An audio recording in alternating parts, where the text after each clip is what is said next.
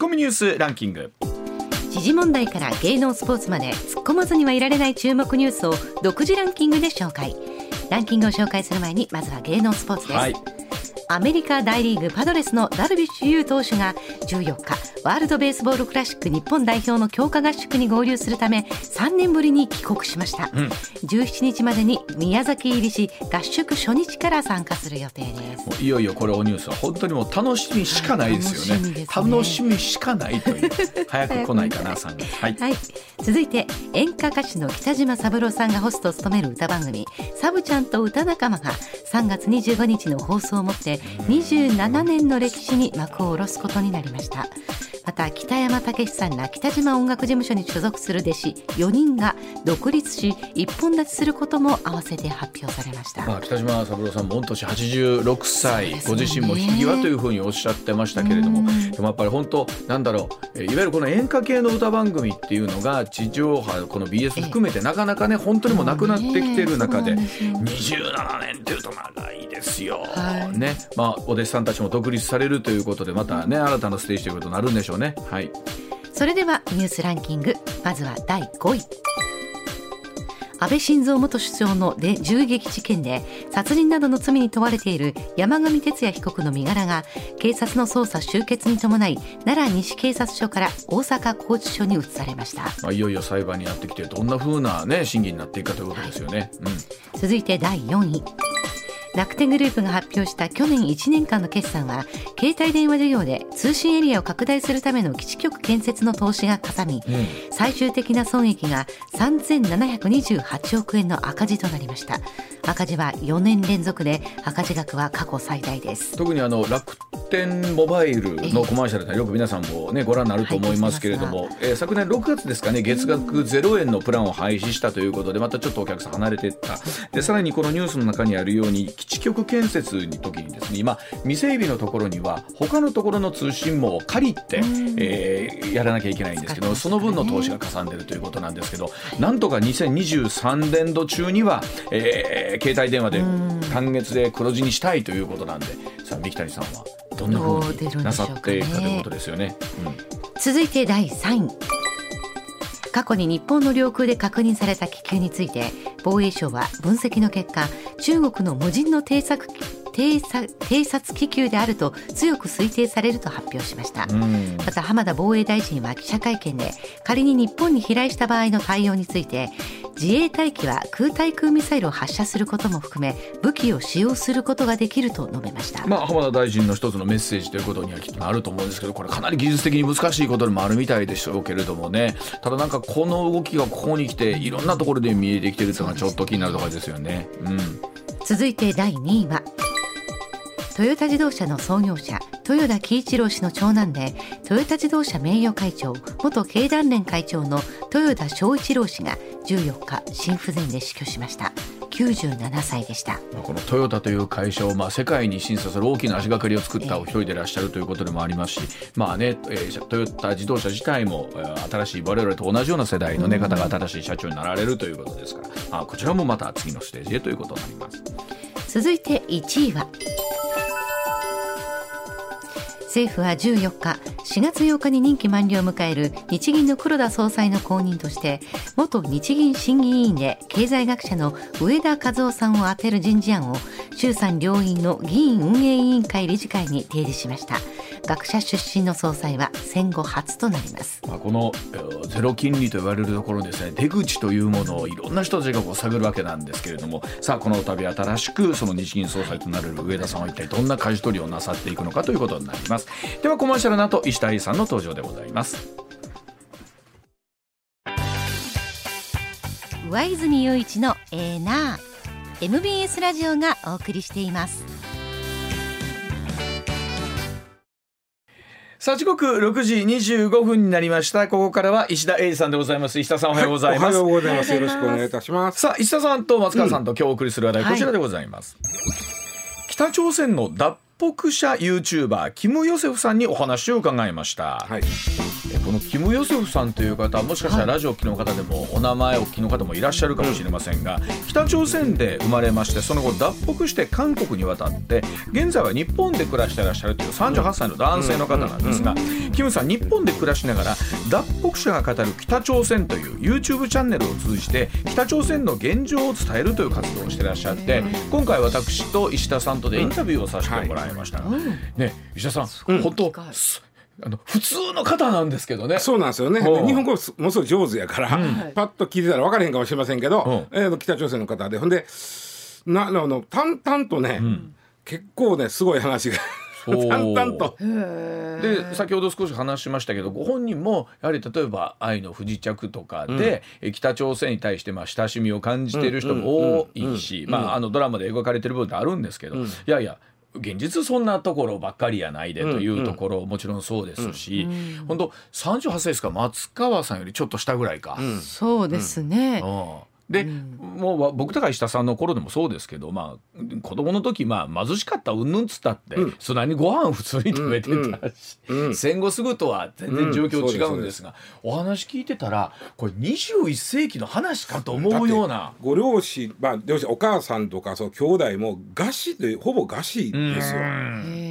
でまあ、もちろんその悲惨なというお話だけではなくってその時本当人々はどんな暮らしだったのか、うん。うん。まあ、もちろんそこからまあ脱出脱北をするに至る経緯みたいなことも10代で1回されて、そうなんですよでね。20代で。はい。もう1回。はい、で現在13万人の YouTube 登録の方いらっしゃるということなんですけれども、では、えーキムさんのお話北朝鮮というのはどんな国なのか、現在までの経緯経緯まで、えーお話聞いていただきたいと思います。こちらです YouTube チャンネル脱北者が語る北朝鮮運営していらっしゃいますキム・ヨセフさんでございます、えーキムさんは今38歳はい、日本に来られて何年ですか？えーまあ、そろそろ10年ぐらいす。ごい。もうもうめちゃくちゃ流暢やないですか日本語が。ええねまずこの YouTube チャンネルを始めようと思われたのはどういうきっかけだったんですか、3年前にその、えー韓国のドラマ「その愛の不時着」愛の不時着。はいはい、あドラマ。が日本ですごいこう人はい気。があって、うんまあ、ドラマにある背景のその北朝鮮にすごいこうハマってる人たちが、はい。まあ、その北朝鮮に行きたいとうん。いう人があまりにもこう多かったのえで、おー。ただちょうどその前に、うん。えーアメリカの大学生のその、うん。オートー・ワンウィアっていう人が北朝鮮に行ったんですけど、旅行で、はい。その政治宣伝ポスターをうん剥がしたっていう罪で捕まって、うんうんでその懲役みたいなはい経緯を受けて、うん。それで植物人間になってアメリカに帰ってそれででもうそのまま亡くなったんですよ。うん。っていうその、まあ、北朝鮮ってあまりにもこうドラマで書かれてるようなうん。そういう社会じゃないっていうのをずっと僕がまあちょっとつ自分の経験から伝えたかったっていうのがでもきっやはり。そういう形で情報を発信するっていうのは我々からするとすごい危険をね、うん。はらみながらともすると命を懸けてみたいなことにもなるかもしれませんけれどもそのあたりの覚悟みたいなものはどうでしたですか？あーまあそうですね、うん。もうこっそり隠れて生活すれば別にそんな、はい。まあ、心配っていうのはないとは思うんですけど、うん。えーまあまさに自由な社会に来てうん。自由に何でもまあ、はい。あできるような社会で、うんまあ、それが怖いからうんもう発信できないんだったら、うん。そもそもこの自由な社会で生きてる意味っていうのは何なのかなっていうふうに思って、はい。まあ、もうそもちろんそのリスクっていうのはあるんでしょうけど、うん。まあ、自分の、まあ、あんまりにもこう違いすぎる社会の、まあ、こう真実を、まあ、伝えたかったっていうのが、もう今 YouTube は始められて何年ですか？今 YouTube 始められて。あ2年ぐらいですね。でまあ本も書かれてますよね、はい。そういう意味ではそのこのまあ YouTube 始めて2年以降なんかこう身の危険に感じたことありましたか？あ今まではまだ、はい、ないですかです愛の不時着はご覧にはなったんですか？あそうですね。ご覧になった。はい。で例えばああいうふうにまあなんだろうその一部なのかなんならちょっと華やかに映っているところっていうのは逆にどんなふうにご覧になるんですか、あそのまあ、映ってる、うん、えーと、住民たちの生活とかはそのまま、まあ、そのままっていうかもうもちろんそういう生活暮らしができる人もいれば、うん、それよりもっと過酷な、ね。えー、生活をする人もいるんですけど、うん、僕の経験から言うともう、まあ、そんな生活っていうのは僕は全然もう想像もできてなかった、では実際にキムさん自身が生まれ育った場所、うん、地域というのは実際はどういうところだったのかこのご本にもありますけどちょっとお話聞きたいと思うんですが。北朝鮮で一応、まああの、はい、工業地域であって、はい、えー、まあ、日本でいうその東京大阪みたいな感じで、うん、ちょっと大阪と同じ、まあ、似たような第2の町ではあったんですけど、はい。うんまあ、その食料配給制度っていうのがもう90年代半ばからなくなって、うん、でそれ以降、まあ、工業もものを生産してそれからその、まあえーとまあ、食料配給があったわけなんですけど。うんうんうん。まあ、そういうシステムが完全にも崩壊してしまったという。そなでちょっとね北朝鮮のシステムでいうと日本わからないんですけど、うん、工場で働く日本の場合工場で働いたら給料お金もらえますよね。北朝鮮の場合は配給とお金に分けるんですか？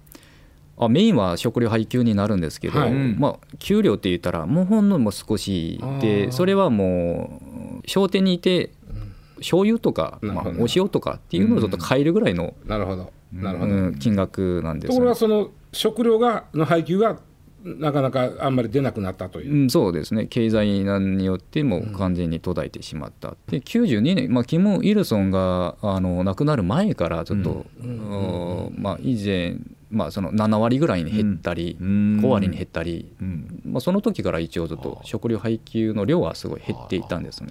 あのキムさん自身は、えーと、お姉さんが3人いらっしゃって弟さんの5人兄弟のご家族だったんですけど、はい、どうでしょう？それでいうとやっぱりお腹いっぱい食べたなっていう経験はちっちゃい頃からもなかった感じですか？あなかったんですね。いつも、うん、あのずっともう食べ物が足りなかったっていう、もっと食べたいっていうのが常にありました。はあ。で小学校の時それでも楽しみみたいなものもちょっとはきっと欲しいなと思うんですけど、楽しみはどんなことだったりしたんですか？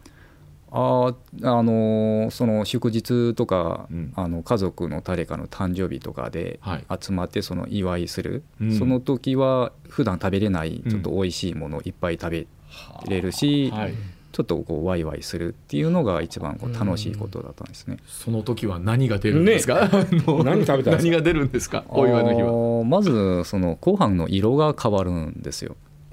えっ、ー、と普段はトウモロコシの、えー、米なので黄色いんですけど、あのそういうちょっと祝日とかになると、うん、まあ、白米になって白いご飯を食べれるっていう。えテレビとかっていうのは？テレビはあるんですけど、はい、テレビももうあの全ての家庭に1台ずつあるわけではなくて、はい。はい、まあ、その住んでた村のもうあの10世代の中で、うん、まあえー、と2世代3世代ぐらいがテレビを持っててただまあそもそも電気がよく停電があったのでまあ、なのでテレビがあってもいつもなりその見たいその放送時間に合わせてこう天気でもいつも停電停電されたりしててなるほど。そ見れないんですよね。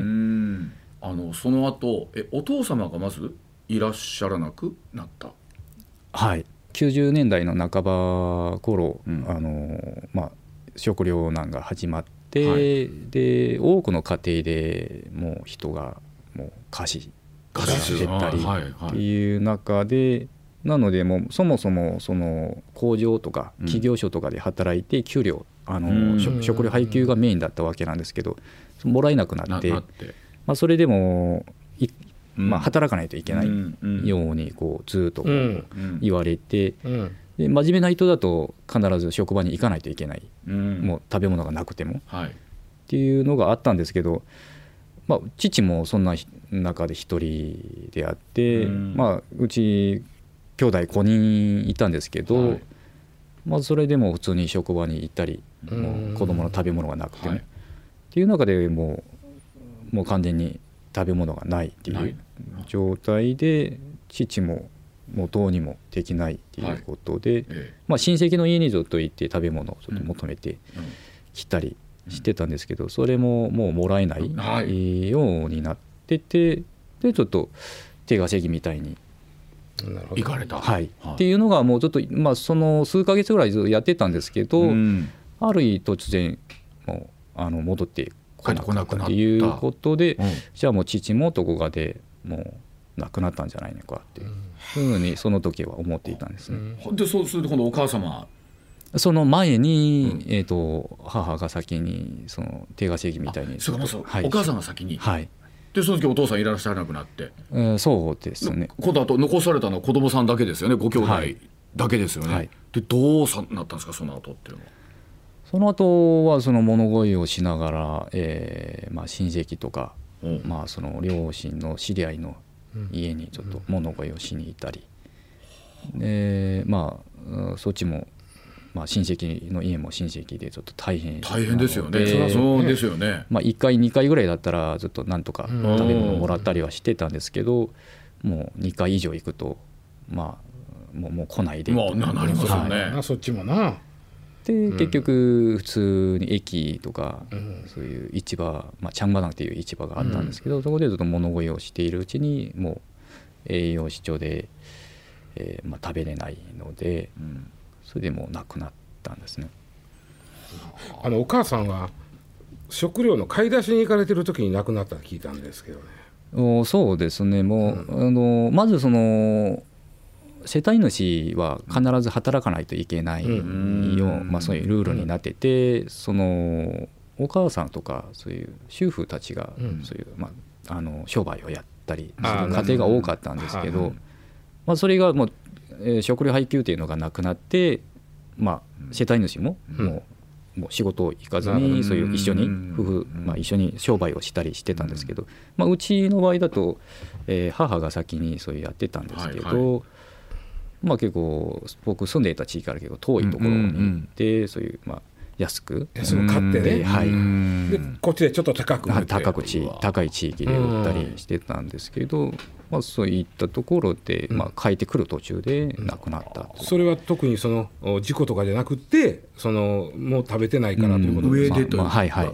すごいな。あれでもそれで、えーご兄弟がバタバタと亡くなっていくわけですよね、はいえ最後弟さんとお二人になったんでしたっけ？あ先に姉3人がう、ん。まあ、バラバラでうん。それでも亡くなって、ってうん。まあ、残ってたのが僕とと弟2人だったんですけそどれ何食べてたんですか？その一番その極限の時っていうのは食べるものがないわけですよね。はい。そうん例えば、まあ、我々はニュースで聞くのがその木の根っことかね、ん。いう話を聞いたりはするんですけども実際問題は何を食べてたんですか？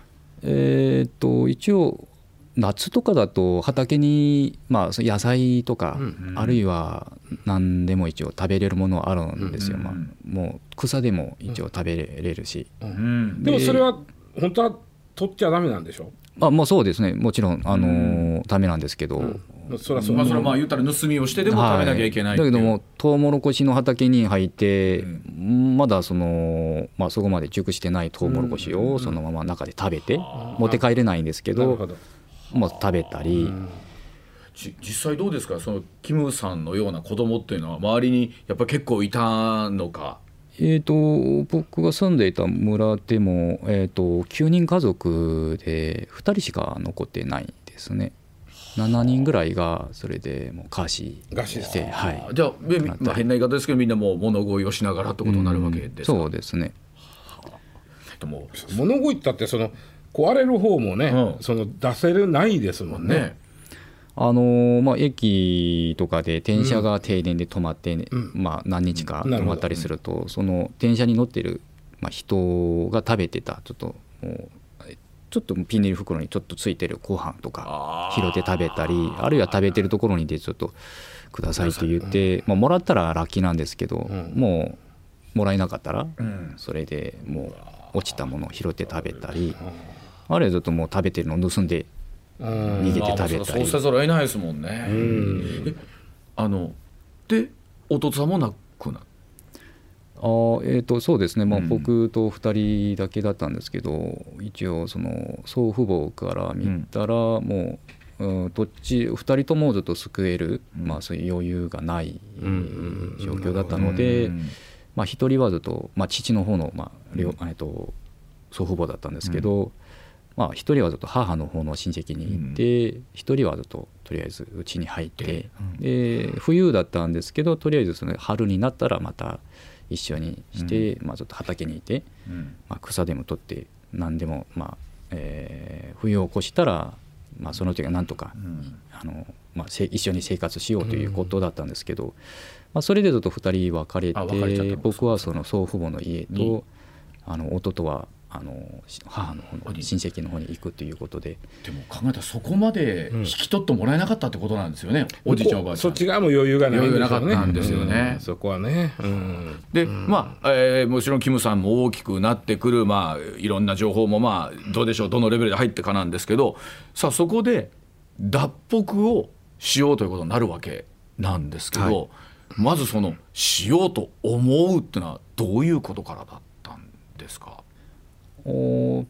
僕が18歳の頃に、はい。えー、とそういうある男が僕の元に来てて、うん。うんで実は父に頼まれて来たとほう。ん。いう言われてで僕はそれまでに父はもう死んだと思っていたんですけど、あそう。うん。うん急に父に頼まれてきたということで話を聞くと、うん。えー実はもう韓国に行っていると。うんうう、んことでちょっとまあえー脱北して、まあ、脱北まで、まあ、とりあえず父が会いたいということで、でまあちょっとその時に10代っていうのはもうほぼ毎日あの仕事をやりながら、うん。もうそういう生活の繰り返しだったので、うん。まあ父が生きているんだったらちょっとまあ会いたいっていうのもあったし、うんちょっと違う世界にもしかしたら行けるかもしれない、うんうん毎日疲れてもう毎日こうあの仕事ばかりやっなてた何の仕事されてたんですか？その時のお仕事は。えーとまあ、僕一応学校に通ってなかったので、はい。ずっと、まああの薬草山にいて、や薬草あの薬草？はい。あはいはい。を掘ってあの売ったり。ああそう。はい。はい。ああとはもう畑の仕事。農業やったり。ではい。もう川にいてあの川の砂の中で金、あ先はい。をもうああの取ったり。でそういう生活からひょっとしたらあの脱出でうきる。ん。まあちょっとそうですね。そういうのもあったので、うん。でもうとりあえずと一緒に行ってみまあとりあえず行って父が本当に生きてるかどうかっていうのも確認したかったし、うんそれで一緒に行ったんですけど、うん。まあそれがちょっとまあ残念ながらちょっと失敗。それは中国の方に出たんですか？出ようとしたんえーそうですね、まあ、基本脱北しようとしたら、まあ、中朝国境に行って、川を渡ってはい。中国行く、どどこでその失敗したんです？かどあ一応あの国境地域まで行って、うんはい。そこでちょっと脱北するタイミングをちょっと待ってたんですけど、はいはい。まあいえー、とそこについて1週間以上経った頃に、うんちょっとあのブローカー同士で何かトラブルがあって、ああそういうことか。すごいですね。やっぱりちっちゃい時からブローカーがいて子供さんに近近づいてくるわけですねお父さんが会いたがってるって言って。はいでい行くでしょ、うん。でそうするとなんかお聞きしたらそのブローカーも、えーその警備の人間とかにまあ賄賂を渡してでね。うん。で、えーなんだその配置とかも教えてもらってなんですけどそのものがうまくいかなくて捕まっちゃうわけですよねですから。はいはい、とその時えそれおいくつぐらいでしたっけ？それが18歳です。18はい、18の時。えー2003年のことで、えーそうですね。その時どうですか？やっぱり命の覚悟はするわけですか？あその時そこまで深くは考えてなかったんですね。ああそうですか。その時はただちょっとまあもしかしたらちょっと別の世界ってどんなものなのかっていう、うん。そういう好奇心っていうのもあったし、うん。とりあえずちょっとこの現実からちょっと離れてみたいっていうのもあったし、でもまあ実際にまあわ渡れるかもしれない行けるかもしれない。でもブローカー来た。でもトラブルで行けなかった。さあ連れ戻されるってことになるわけですかね。でその時ってのはどういうことが頭の中こう出てくるんですか？湧いてくるんですか？あーまずその捕まるっていうあ、まあ、ももちろんその脱北っていうか父に会いに行くっていうその時点で、まあ、かなり緊張してて、ん。もう国境地域にいてもう1週間以上もう夜よく眠れなかったんですよ。はいはい、うん。まあ、それですごいこう緊張してたんですけど結局捕まってホイエブっていう秘密警察があるんですけど、うんはい。うんまあそこまでも行ったっていうのがもうこの旅はもう終わりということではい。でもうそう緊張っていうのがもう全部まあその緊張したもう何日っていうのがもうそれで終わってもう本当に爆睡爆睡ですか？そのホエーブに捕まった捕まったらそれこそなんかどんな罰を与えられるのか？とか思うじゃないですか。まあその後はもう運命に任せるみたいな。爆睡ですか？はい。もううん。そう捕まるまではすごいこう緊張してて夜眠れなかったんですけどんですね。いやもう今回の目的地はここまでだっていう。もうこの後どうなるかわからないけどとりあえず眠いと。はい。もうもうもうその 溜まった疲れがもうその日でもなんかい一方でその捕まって捕まったらねその入るとなんか一日中座らされてて。まあホエーブっていうのは中で一日ずっとこう動けないんですね。ずっと同じ姿勢で。まあえっと朝6時とか起きて夜寝る10時頃まではずっと同じ姿勢で。同じ姿勢で。牢屋牢屋みたいなとこがあって。留置場。はいそうですね。でどうなんですか？実際取り調べみたいなものあるわけなんですか？ああまあそうですね。なぜここまで来たかどこに行こうとしてたかっていうのを、うん。まあそのホエーブっていう、うん。まあえーうん。取り調べっていうのがあって、もう、まあ、証拠がいろいろあったんですけど、まあそれも全て否定するともうすごい殴られたり、まあ、いわゆるその拷問みたいなのをされたり、うん。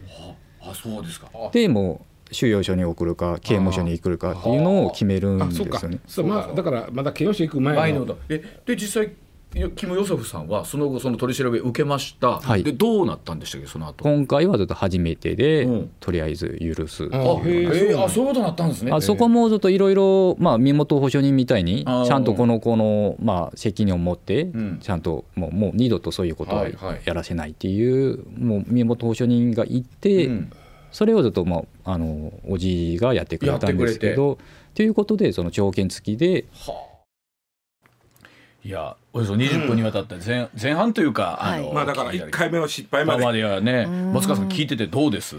いや衝衝撃というのか、うん。あのそれこそね私もその愛の不時着っていうことをきっかけに北朝鮮に対しての、まあ、興味が湧くあとそれまではニュースでは見てますけど、はい。すごくこう分からない国だなってずっと思い続けてたのが、あのドラマによってあ同じ私たちの同じこう、うん。あの気持ちを持って生きてる人たちがいるんだって思いながら見てたので、はい。美化してた見てたわけではないんですけれども、うん。それを実際にキム・ヨセフさんの話で聞くと、うん。あああれは本当だったんだとか、実際にもう餓死するって私たちの生活が考えられないぐらいだからのことじゃテレビが映らないとか10件中2件しかないとか聞いてると、それこそ本当に戦後のね、ん。えー終戦直後の日本と同じなんですよね,、それが今なんですよ。ね。うん。でなんだろうその餓死するってなかなかね今のご時世、ね考えにくいとこもあるし。僕ねこれ、まあ、今日本当にあの、はいはい。まあ、うん。1時間半ぐらいそうですね。話聞いたかな東大ではそのうちの、まあ、あーまあ3分の1ぐらい。あの今、はい。であのこの後まあだ実際脱北に成功したからこうやってやってはるんですけども、ね。その時の話も含めてなんですけど僕ずっと90分間お話2時間近くしたかな、思ってたのん途中で思ったのがあれこの人北朝鮮の悪口言わないわと思った。確かに。ん。であのおっしゃる言わないですよ。本人もね北朝鮮を悪く言うために YouTube をしてるわけではなくって、うんうん。現実を知ってほしいっていうことなんです。よ。く考えたら、うん。そうやなってなんぼそう偉い目に遭ってても祖国の悪口では言わんよな。にそうかもそうですね。うん。そういうもんだと思って生きてきてたっていそうそう事実があって。いう通りで,、うん。でそれしか知らないので、はい。うん。ただその例えば今回みたいに国境付近に行った時にあのより、と特に中国でも、あのその生活を見て自分たちの暮らしと全然違うとででも石田さん。考えたらその中国の国境付近と言われるところでもね、うん。北朝鮮と、うん。じゃあそこまで豊かかっていうと決してそうじゃないですよね。でただあのお父さんと初めてその、携帯電話でん。電話できたりとか、携帯電話っていうのを初めて見たわけじゃないですか、うん。ありとあらゆることがそういう初めてやから、うん。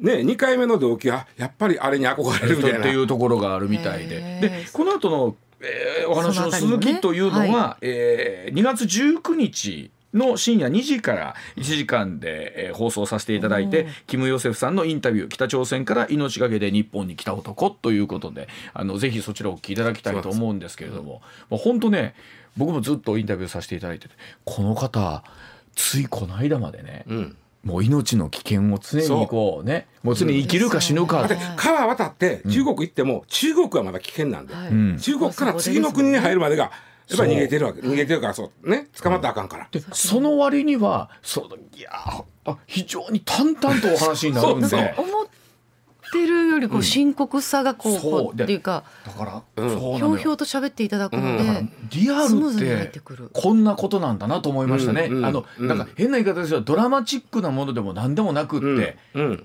リアルってこういうものなんだっていうのをこのインタビューでお聞かせ。あので、お母さんと兄弟が餓死してるんやねでそれを目の前で見ていくってまあお母様はあのいらっしゃらなくなったんですけどお母さんはだかからね買い出しに行ってる電車の中で死んじゃったんですよ餓死してそれだけ持たなかった、僕それもすごいと思うのが、こ子供らに食べさすもん食わなかったんやと思ってね。おそらくね、うん。お母さんはそうだったそうんだと思いまですねお帰りすになる時、うん。ねまあえーそのあたりのお話2月19日の放送でまたお聞きをいただければと思います、ではお知らせの後石田さんのニュースでございます上泉雄一のエナー MBS ラジオがお送りしています。さあ時刻6時58分になります。続いての今日の話題こちらでございます。子牛の競り価格が下落しています、苦境に立ってらっしゃる畜産農家の方々のお話ですえー子牛の競りの価格の下落が続いているということなんですね。新型コロナで畜産物の消費が落ち込んだことに加えましてエネルギー価格の高騰、まあ、それから飼料価格の高止まりが農家を直撃しまして、このままでは廃業する恐れもあるということなんですけれども石田さん、この苦しい現状どうなっていくのか。そうなんです。あの、我々今週末は別会長の方にまた行かしてもらうんですけど。夏場に行った時にも、まああ酪農家の方々のね、お話をお聞きしました、で見たらやっぱしすごいまあ別会長は特にそうなんかもしれんけど、すごい大規模で、ん。でそのかなり電気を使うまあそうですね。ね何でも自動化されてるから。まあねそうすることによっていろんな逆にコストもねそうそうそう合理化のためにね。合理化という、うん。でそうすると電気代も高なってるし実は餌代がちょうど僕らが行った夏ぐらいからうんガンガンガン上がっていったってんて。じわじわそのやっぱりロシアのウクライナ侵攻の影響そうそうそうそうあと円安円安とで、えー、大体3年前に比べると今5割増しなんだって餌代うわ5割。増し。5割。5割増し、大変でね。えっと酪農特にその乳牛を飼ってるのが多いですね、別会長とか、うんそしたら乳牛っていうのは当たり前やけど赤ちゃんを産ますことでお乳が出るわけじゃない、なるほど。あそうですね。赤ちゃん産めへんだら家庭でいいね。んからそうですね常に赤ちゃん産まさなあかんわけ、うん。で産まします、生まれてくる子はオスメスどっちかわからんけど生まれてきます、ん。メスが生まれてきたらまたそれはらあのお乳を出ますけど出すように育てるけど、オスはどうしもうその、はい。お乳は出えへんねん。では7時の後、うん、まあその子牛です子よね。牛、で特にオスはもうお乳出さへんわけやから、まあね。これはまああの肉牛として売りに出す、でそれはまあ1年か2年ぐらいまあ買うて、はい。そのすぐ生まれたてを売るわけにいかん、はい。で子牛にし1年2年ぐらいで子牛にして売るんだけれどもこれが買い手がない。そうなんですね。それね餌代が高い。うん。そう、餌代が高い。これに尽きるんだ。はい。でそうするとあのどうするか。いやや安いとこになると。1頭1,000円だって。子牛が？1000円、1000円？1,000円。乳牛の子。牛まあまあだからうん。肉用に育てて育てる。育てるんだけど、うん、1,000円。普段だったら。いやそれはもう全然もうあの、うん、そう何十倍今何十分何十倍。分はいはあそう。まあ、そ最悪それですね。1000円まで落ちるのも珍しいけどね、うん。もっとひどいのになると、売れない。売れない。売れないとなるとどうするか言ったらとりあえず農家さんの方それしょうがないわ連れて帰るやんか。あしやけどそのよう考えたらさっき言ったシステムですよ。乳牛はお乳出さすためには常に子供を産まさなあかん。そうですね。となるとあそうか。連れて帰ったって次の子が生まれてくるわけやからそうですね。置くとこないわけ。それ最悪殺処分になるわけそれで。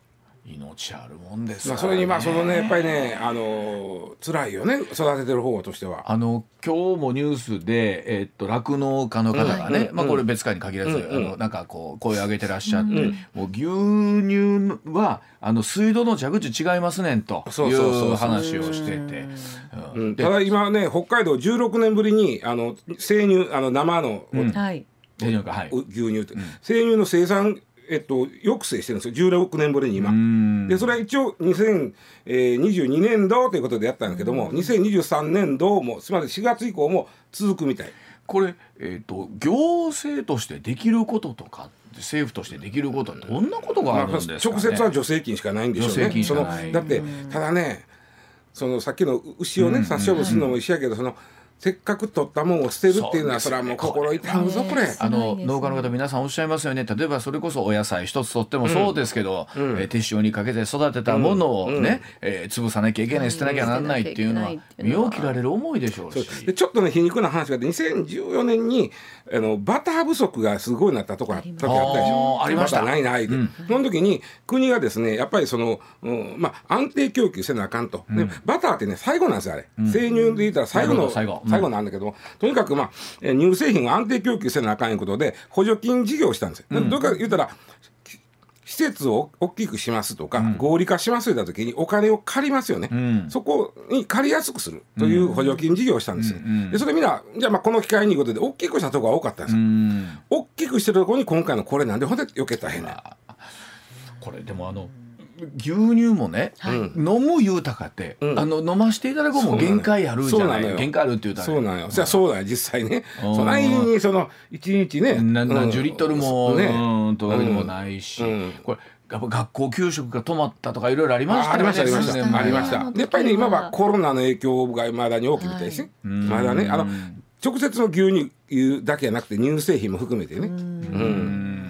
ただまあこれねちょっと別会長僕ら行かしてもらうんで、まあちょっとまた向こうでもいろいろちょっとお話聞いてみ聞いてみようとは思うんですけどね。はい。うん。まあでもなんて言うんでしょう本当に原材料特にあのね肥料の高騰が続いてるとか高止まり続いてるとか、電気代が高いとかって、目に見えるとこ目に見えないとこ含めていろんなとこにやっぱり影響出てますよね。そういう意味ではウクライナとか円安っていうのはまともに直撃してるわけよ酪農って。そうですよね、でまたいかにウクライナというところがあの辺りがあの小麦の一大生産地なのかっていう。トウモロコシ、あのやっぱりね、うん。まあアメリカのトウモロコシもあるけど。もけどやっぱりそこがこう供給がうまくいかないっていうことで、う。ん。世界にやっぱこれだけ影響を与えるっていうそうなんそうなんですよね。ね、ことだそうでございますけれども、まあ本当できることは限られてるんですけれども、うん。ということになると思いますが、まあ、非常に今、えー畜産農家の方々が大変だという状況でまあ新鮮でさ美味しいもの作ってもらってるから。はい。ねね。頂戴しないと。まあそうですよね。